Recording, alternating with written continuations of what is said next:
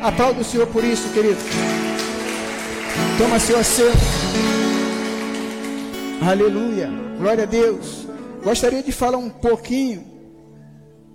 Não é uma palavra não muito agradável. Deus me, me impulsionou hoje a falar um pouco a respeito de salvação, querido. Estamos num, em tempos difíceis, onde é, algumas pessoas, por não por negligenciar né, a tão grande salvação, esquece esse temor que nós estamos aqui na terra, querido, para manter nossa salvação assegurada e fazer a vontade de Cristo. Nós não estamos aqui para viver no nosso natural. Paulo, na verdade, ele vivia totalmente no espírito. Isso não é difícil para nós. Paulo vivia totalmente no espírito. Por isso, ele fala, fala bem claro lá em, Gálatas para o, o povo da galáxia e disse assim: Olha, Gálatas 2,20: Ó, o meu viver é Cristo. Esse é o meu viver. Logo, já não sou eu que vive, mas Cristo vive em mim. Este é o meu viver. Você, você começa a entender que ele diz bem claro: logo já não sou eu quem vive, mas Cristo vive em mim. Esse viver que agora tenho na carne. Escute bem, ele está falando que viver na carne. E ele termina dizendo: Vivo pela fé no Filho de Deus, que me amou e a si mesmo se entregou por mim. Então, querido, a, a palavra de Deus nos leva a isso. E, e eu tenho que entender, nós temos que entender que nós temos uma escolha a fazer. E o tema nesta noite é, é compreenda a sua escolha. Qual é a sua escolha? Precisa entender que as nossas escolhas vai determinar o nosso destino. As nossas escolhas determinam o nosso futuro. As nossas escolhas promovem a nossa casa, uma igreja, a um determinado fim. Então precisamos entender, querido, que uma escolha é uma decisão. E essa escolha te leva a um destino. Mas nós precisamos entender, querido, que na vida nós temos várias oportunidades. Mas, querido, a eternidade nos, nos oferece somente duas possibilidades. Então nós começamos a entender que na vida aqui nesse mundo nós temos várias oportunidades, várias. Você escolhe o que você quer. Mas, querido, a eternidade só tem duas escolhas. E isso é fato, isso nós temos que viver. Ou nós vivemos eternamente com Deus, ou eternamente separado dele. Estou falando de salvação. Estou fal falando do projeto original de Deus, salvação. Então, nós precisamos entender que nós não podemos negligenciar a nossa salvação. Paulo começa, ou o escritor de Hebreus, começa a trazer os escritos para nós, lá em Hebreus 2, no verso 3 mais ou menos, que eu gostaria de falar, não negligencie tão grande salvação. Pode ver lá. Se você for ler de Efésios, é, é, é Hebreus capítulo 2, do 1 ao 4, você vai entender todo o histórico. Eu posso até ler o, o capítulo todo, mas a 3 diz assim, ó. Como escaparemos nós se negligenciarmos tão grande salvação, o qual tendo sido anunciada inicialmente pelo Senhor, nos foi foi-nos depois confirmada pelos que ouviram. Então, o, a, o, próprio, o próprio Jesus, o próprio Espírito Santo, diz para nós não negligenciarmos tão grande salvação. Por isso é que nós temos que ver essas coisas. Precisamos ficar atentos na nossa vida. Precisamos entender o que, que nós escolhemos.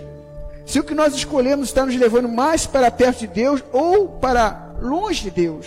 Queridos, nós somos livres. Nós somos livres para fazer o que nós quisermos.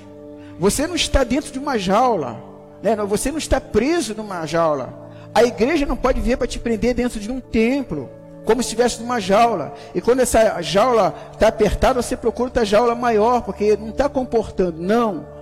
A igreja de Jesus não trabalha assim, porque você tem liberdade. Agora, toda essa liberdade, ela tem limites. Toda essa liberdade tem um, um destino. para onde nós iremos?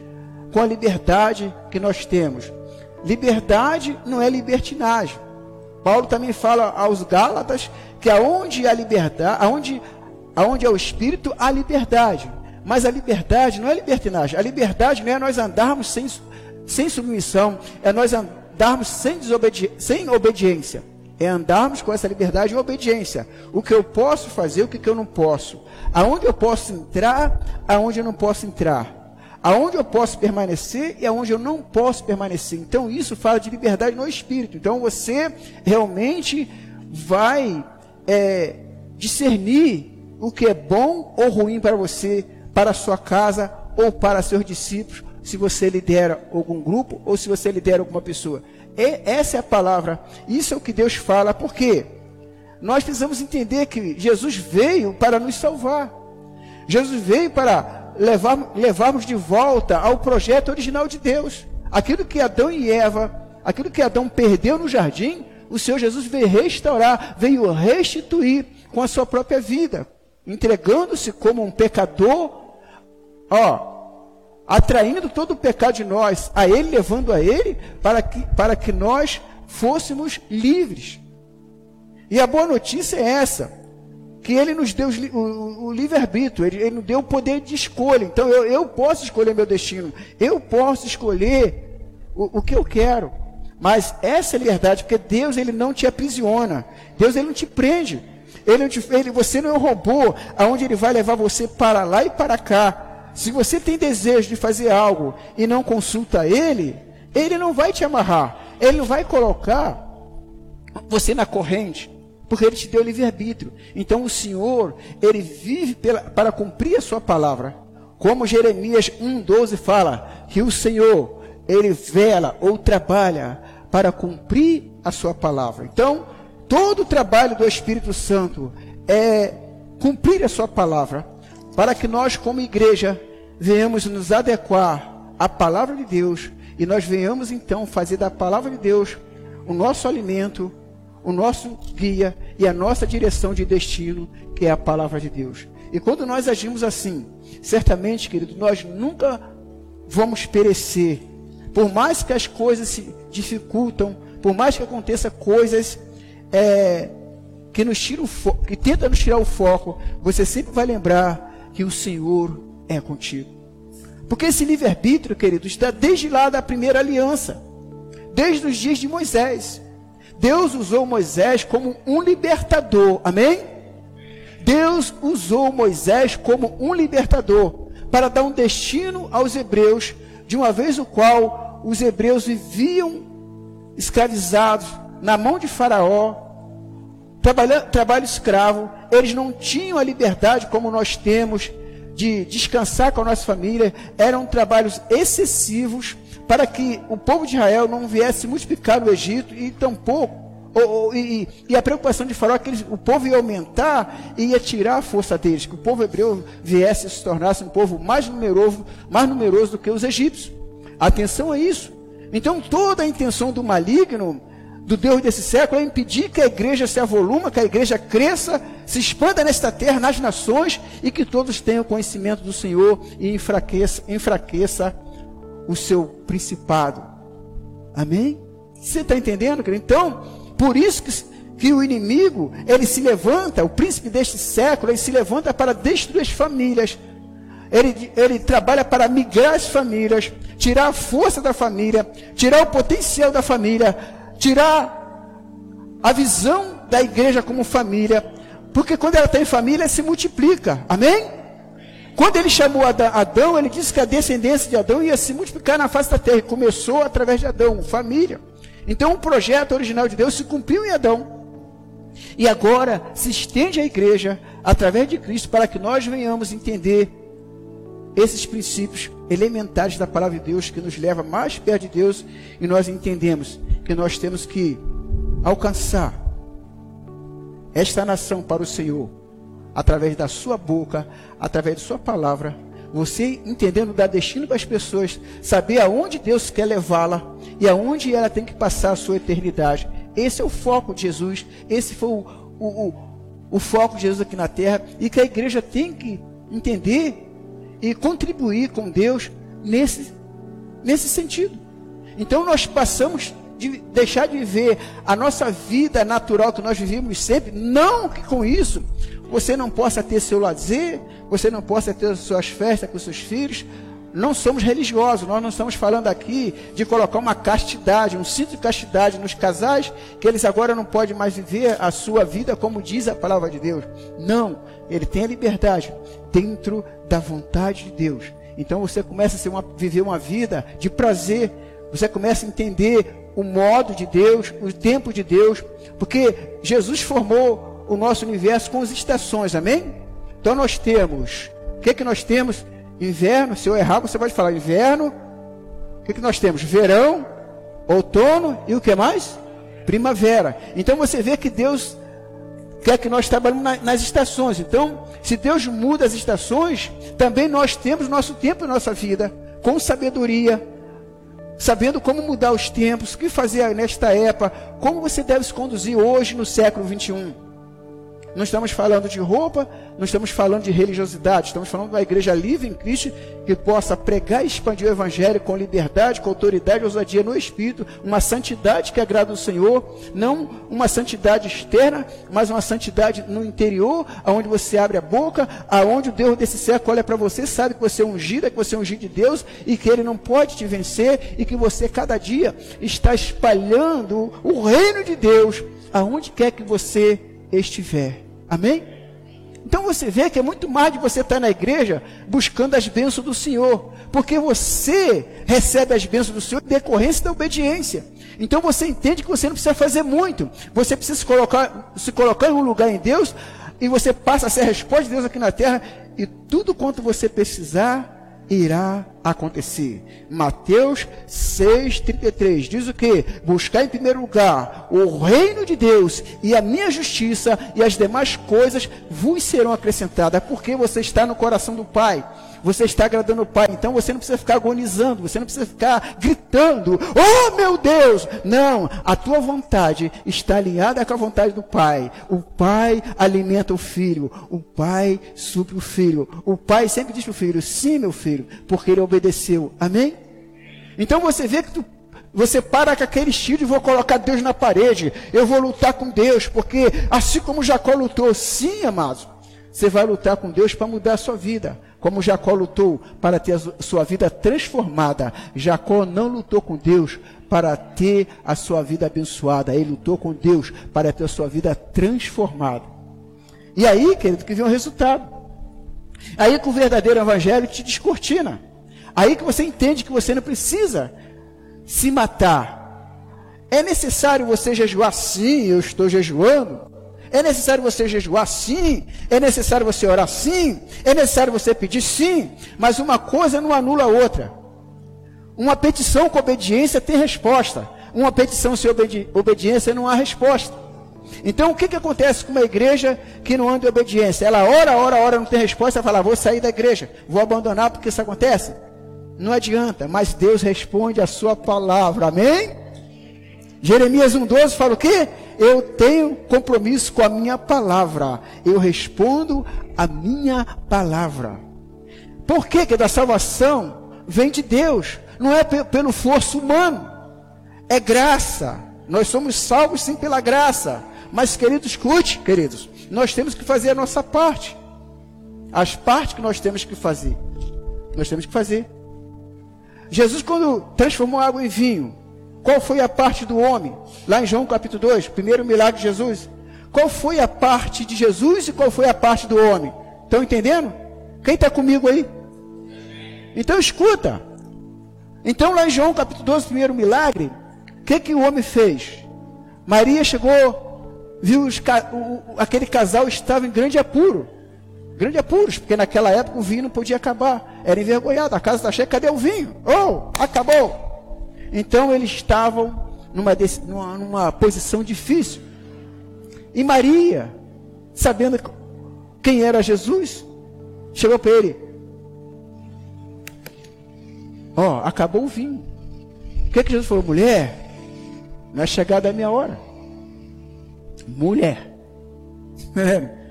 não é chegada a minha hora. Maria tomou aqui no coração, sabia que realmente não era mãe de Jesus mesmo, espiritualmente foi gerada, que ela, não é mãe dele. Ela ficou caladinha, foi para lá. Aí ela diz assim: Ó, oh, fazei tudo que ele disser. Fazei tudo que ele disser. Aí ele diz: Ó, oh, enchei as talhas de água. E a parte do homem foi fazer o quê? Para acontecer o um milagre? Encher as seis vasilhas de água, as seis talhas de água. Essa foi a parte. Então o que, o que aconteceu o milagre? Ó, obedecendo o que eles fizeram, a resposta da obediência. Aconteceu um milagre, eles encheram as talhas de água. Então o Senhor espera o homem fazer a parte dele. A igreja faz a sua parte e Deus responde. Então eles obedeceram, encheram as seis talhas de água. Jesus falou, foi lá, transforma em vinho. E você sabe a, a maravilha que foi. Essa foi a parte do homem. Então você começa a entender, querido, que você começa a entender que tem a sua parte e tem a parte de Deus. E que eu quero trazer nesta noite é, é isso. O Espírito Santo colocou no meu coração. Você precisa escolher de que lado você está. Você precisa escolher que o mundo não te dá nada. Entenda, igreja, não troque a sua salvação por nada. Em nome de Jesus. Parece que quando nós pregamos assim, nós estamos colocando uma corrente na igreja. Não, querido, é a salvação. Mas escuta aqui o que diz a palavra de Deus. Vou falar aqui que você precisa dar, dar um destino para você, para a sua vida e para toda a igreja que você congrega, que você faz parte. Diz aqui a palavra em Deuteronômio, capítulo 30, verso 19. Você conhece de qual é salteado, você sabe disso. Diz aqui a palavra: Os céus e a terra tomam hoje por testemunhas contra ti que te ponho, que te tenho proposto a vida e a morte, a bênção e a maldição. Escolhe, pois, a vida, para que vivas tu e a tua semente, ou seja, os seus descendentes. Então, querido, nós falamos de família, nós falamos de igreja, nós falamos de tudo. Então, querido, ele dá uma opção, escolhe, pois tu, aonde tu queres viver, qual o caminho. Eu preciso escolher isso. Então a maneira como eu me relaciono com Deus será a minha eternidade com Deus. Amém? A maneira como você se relaciona com Deus será a sua eternidade com Deus. Então, como é que você tem se relacionado com Deus? Será que você é relaxado com Deus? Será que você ora quando você quer? Será que você ora quando você tem tempo? Então, querido, escute bem da maneira como eu me relaciono com, Deus, vai determinar o meu relacionamento na vida eterna. Então eu preciso olhar isso, eu preciso ficar, nós precisamos ficar atento. O seu destino eterno, querido, está em você decidir hoje. Como você está vivendo. Como você vive. Como o próprio João diz lá em João capítulo 1, verso 11, que ele veio para que os seus e os seus o rejeitaram. Eles estavam dentro de Jesus, estava em Jerusalém, pregando para eles, a cidade escolhida para Deus, mas os seus o rejeitaram. Vê lá, João capítulo 1, do verso 11. Entendeu? Jesus veio para os seus, mas os seus o rejeitaram. Mas ele diz no 12: Mas aqueles que receberam Jesus como seu Salvador, Deus o Pai, deu-lhes o poder de se tornares filho de Deus. Então não podemos rejeitar. Precisamos entender isso. Às vezes nós estamos dentro da igreja e nós aceitamos Jesus como nosso Senhor, ainda temos as nossas escolhas. Vivemos a imparcialidade, vivemos é, às vezes de cultos. Entenderam? Porque, ah, eu estou indo no culto, eu estou bem. Não, querido, é a vida cotidiana. A nossa salvação não está em, em, em você somente vir num culto. Isso faz parte de um avivamento, isso faz parte de, de, de, de, de colocar fogo, colocar carvão na, na brasa, ou, ou, o carvão virar uma brasa, porque o, car, o carvão é, puro ele suja, mas ele, ele no fogo ele, ele queima. Então, às vezes, nós somos aquele carvão que está só sujando, temos que ir para o fogo, para tornar uma brasa. Então, a igreja, dentro do templo, no, no, no coletivo do corpo, através da, da presença da glória de Deus, nós nos tornamos o que? Brasas vivas. Então, precisamos sim. Agora, isso não é o principal. O principal, querido, é você viver a sua eternidade aqui na terra, com os seus procedimentos, com as suas atitudes. E nós começamos a entender que, do que às vezes o, o, o Deus desse século cega o entendimento de alguns, né, para não enxergar a tão grande salvação. Porque quando você entende a salvação, você torna uma arma contra eles. Quando você tem conhecimento, o conhecimento é libertador, ele te liberta. Então você começa a enxergar. Foi aquela razão do cego de nascença, lembra? Quando aquele cego, lá em João capítulo 9, né? Quando ele foi, o cego de nascença, quando ele foi curado, ele trouxe problemas para o povo. Porque até então ele era cego, ele precisava de alguém que o guiasse, ele precisava de pessoas, mas quando ele foi curado da cegueira, ele não precisou mais de que alguém o ajudasse. Aí isso incomodou os religiosos. Quem fez isso? Quem fez? Quem te curou? Sou eu mesmo, não vê que sou eu? E isso trouxe preocupação para ele. Sabe por quê, querido? Que agora ele aprendeu a andar. Quando você consegue enxergar, agora você não precisa ver mais que alguém segure nas suas mãos, porque você era cego. Então agora você está enxergando. Ah, eu entendi. Eu sei qual é o meu destino. Eu sei para onde Deus quer me levar. Então, amados, precisamos passar por um processo de maturação. Esse é o processo, passar por processo de maturação. Que é esse processo de maturação? É crescimento e evolução para o amadurecimento pessoal. Então, esse é o processo. Cara, então você precisa ouvir. E às vezes as pessoas querem passar um processo em movimentos. Não, eu vou nesse movimento que eu vou crescer. Não, querido. O processo de crescimento é um processo de, de, de maturação. Esse processo te leva a um crescimento e evolução, mas é é processual. Você vai crescendo, você vai descobrindo. Deus vai te revelando as verdades. Você vai entendendo a, a, a sua vida. Você vai entender aonde você tem que colocar a sua vida. E Deus começa então a trazer isso. Então, esse é o processo, querido, de você crescer. Esse processo de você ter uma evolução a cada dia na sua vida. Você amadurecer. Nós temos aqui o nosso grupo de oração. Né? Diz que tem sido uma bênção. Por que está crescendo? Porque você tem que ser despertada para isso. Tem que virar essa chave, querido. O reino de Deus é aberto através da oração.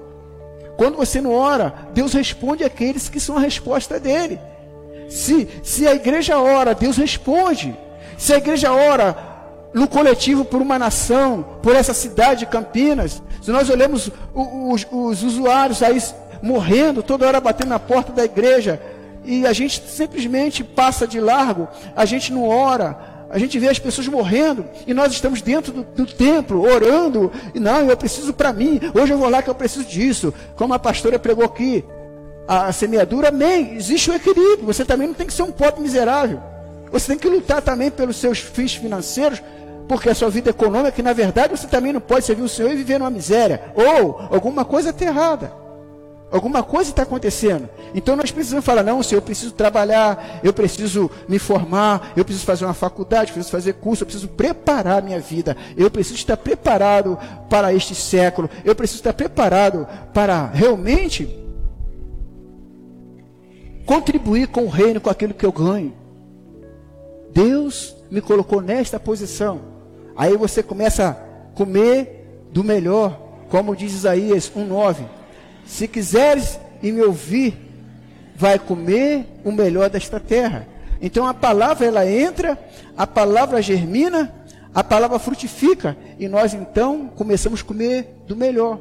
Então você vê que você não precisa ficar todo dia guerreando com o demônio. Você já está cheio do Espírito, você tem a palavra. Arreda-te de mim, que eu não tenho nada contigo.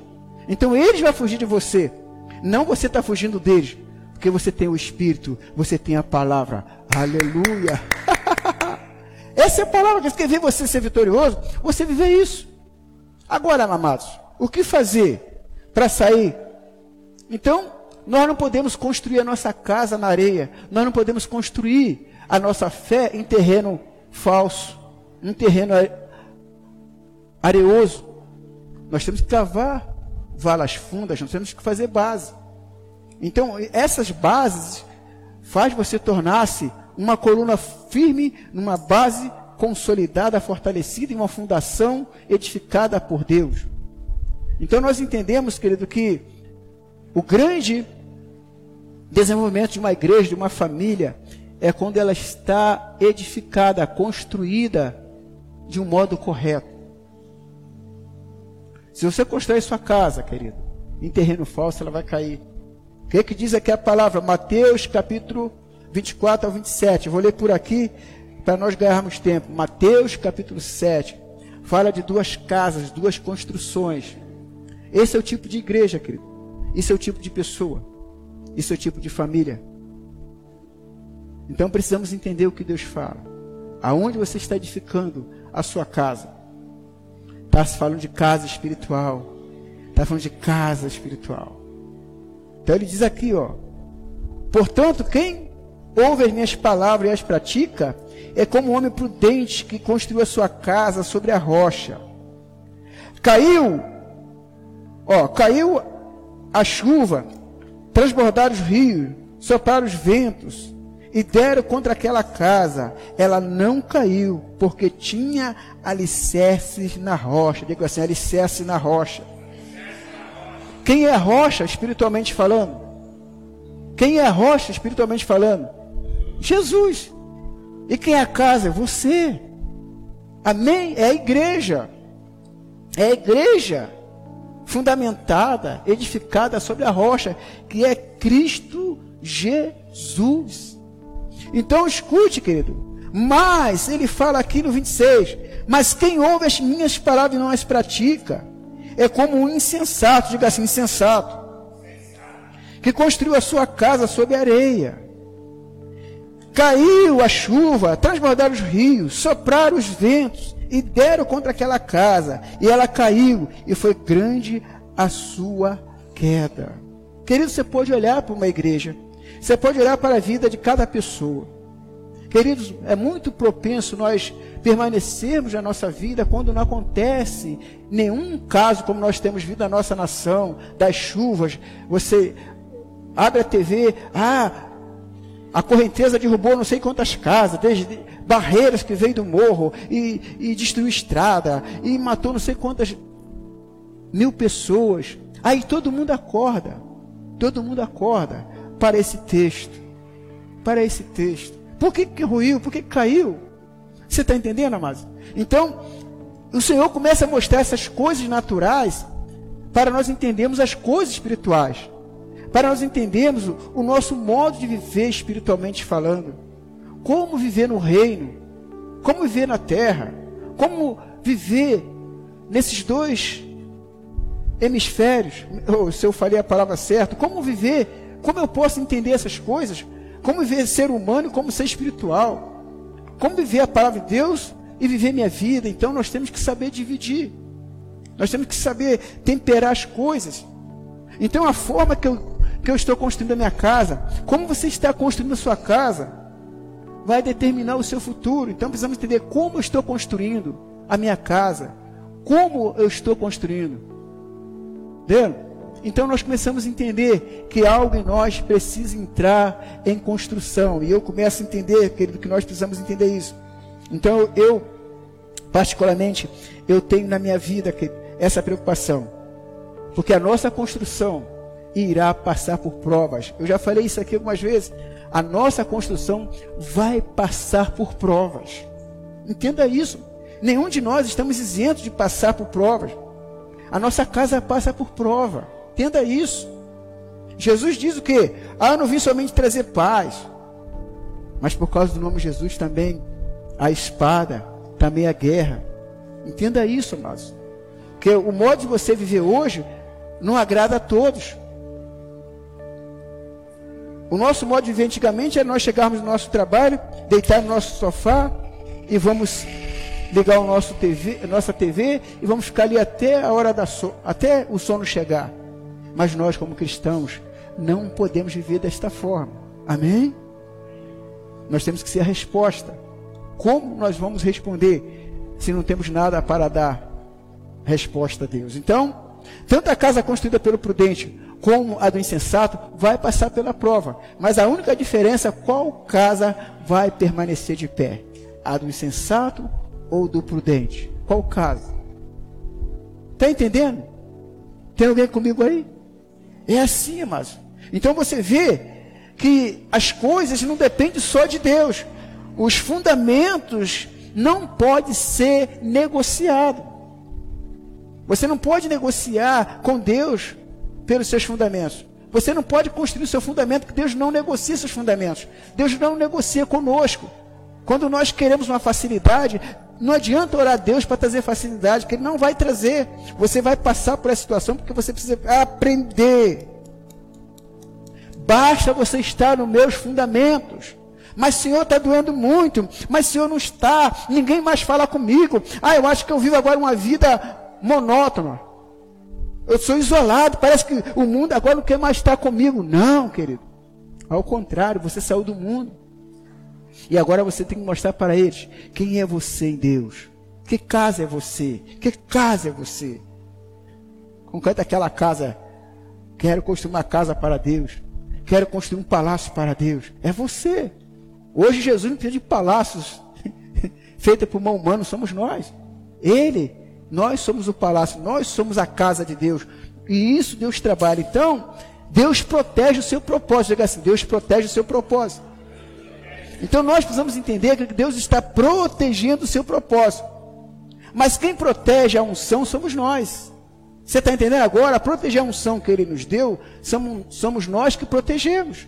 Você deve proteger a sua unção, o que Deus te deu. Eu comecei a ver o avivamento das irmãs da intercessão, isso me alegra, porque acontece, o que está acontecendo? Está protegendo a unção que eles receberam. Está protegendo, ó, protegendo o chamado que eles receberam. Eles estão protegendo a vocação que receberam. Queridos, é isso. Influenciar as pessoas com o reino de Deus, influenciar pessoas com o reino de Deus, influenciar as pessoas com aquilo que eles estão carregando. E é tão prazeroso quando as pessoas querem andar com você porque entende que você está no destino, está no caminho certo. As pessoas entendem que você está falando, que você é boca de Deus, que você está transferindo a, a, a, a palavra de Deus, você está profetizando aquilo que você está carregando, você está falando com aquilo que está cheio o teu coração, você está falando aquilo que Deus determinou, você está levando, para, está trazendo clareza para eles, aquilo que eles não estão vendo, você está dando visão para eles. Isto, querido, é o homem de Deus, é aquele que protege a sua unção, é aquele que está protegendo, é aquele que protege, é, é os sacerdotes da retaguardas, é aquele que ora tanto para si, mas ora pela igreja, ora, ora pela nação, ora por todo, ele está protegendo, ele está sendo aquele sacerdote da retaguarda, como Moisés fala. Amém? Precisamos entender esses princípios, querido. Os princípios de viver na coletividade, não viver somente na individualidade, proteger sua vida, orar por você. Não, querido, Deus está por uma igreja, homens e mulheres, que se colocam em uma posição de intercessores, porque Jesus foi o maior intercessor da nação e para as nações. E nós precisamos entender isso. Então você tem que ser luz, querido, luz aonde você está. Por quê? Você tem que tirar teus pés das trevas e ser luz aonde quer que você está. Precisamos voltar para Deus, amado. Diga assim: Eu preciso voltar para Deus. Precisamos voltar para Deus. Deus quer transformar a terra através de nós. Essa cidade que nós estamos, querido, nós temos que transformar. Seja autêntico. Seja ministro de fogo. Deus faz de seus anjos ventos e seus servos labareda de fogo, seus profetas, somos nós. Queridos, tem que ser fogo. Ah, pastor, mas é muito forte isso. Sim. Temos que tirar os nossos excessos de atividade, querido. Tira os excessos de atividade. O que está te paralisando? Para um pouco. Tira os excessos de, para... de, de atividade. O ativismo, às vezes, nos leva a estar longe de Deus. Trabalha muito. Querido, calma. Ou oh, você é de Deus. Escuta Deus. Fala com Deus. E às vezes você está se matando tanto e não está não está tendo tão resultado como você precisa ter em Deus. Não estou dizendo que você tem que ficar parado de casa, mas tudo tem seu tempo, amém? Tem seu tempo. Não é isso que, que Salomão ensina em Eclesiastes, o pregador Salomão fala? Há tempo para tudo, né? Lá em Eclesiastes 3, se não falha a memória. Há tempo para tudo debaixo do céu. Tempo, ou oh, tempo de Deus, tempo de eu estar agora com Deus, agora é tempo de eu estar na minha empresa, é tempo de eu estar na minha faculdade, é tempo de eu estar no meu lazer, é tempo de eu estar no meu lar. Mas nada anula a ação de Deus na sua vida. Nada anula você de estar ativado no reino, estar ativado em Deus. Nada vai anular. Porque você sempre convida o Espírito Santo para estar com você aonde quer que você estiver ou esteja. Deus chamou Moisés para libertar o povo de Israel, mas segundo seus fundamentos. Já estou encerrando. Deus chamou Moisés para libertar o povo de Israel, mas segundo seus fundamentos, segundo as suas bases. Por isso, quando Moisés estava lá no campo, você sabe disso, no deserto, ele foi caminhando. Lá em Êxodo capítulo 3, versículo 5, fala isso. Então, você vê que ele veio, mas Deus chamou Moisés debaixo dos meus fundamentos. Então, esse fundamento de Moisés tinha que ser debaixo de Deus, de santidade, debaixo de uma presença, de um trabalho, de um monitoramento, de dar um destino aos hebreus, mas diante de uma santidade. Você entende que lá em, em Êxodo 3, 5, fala assim, Moisés, disse então Deus, não te aproxime, tira as sandálias dos teus pés, pois o lugar em que estás é terra santa.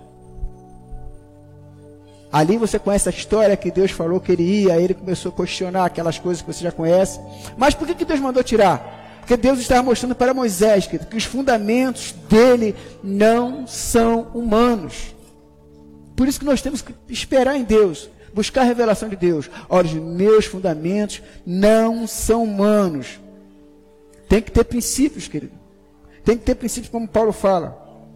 Tem que ter princípios como Paulo fala. Paulo também diz isso lá em 1 Coríntios 3,11. Tem que ser nos meus princípios, disse Deus. Então ele diz, 1 Coríntios 3,11, porque os, ninguém pode colocar outra alicerce além do que já foi posto, que é Cristo.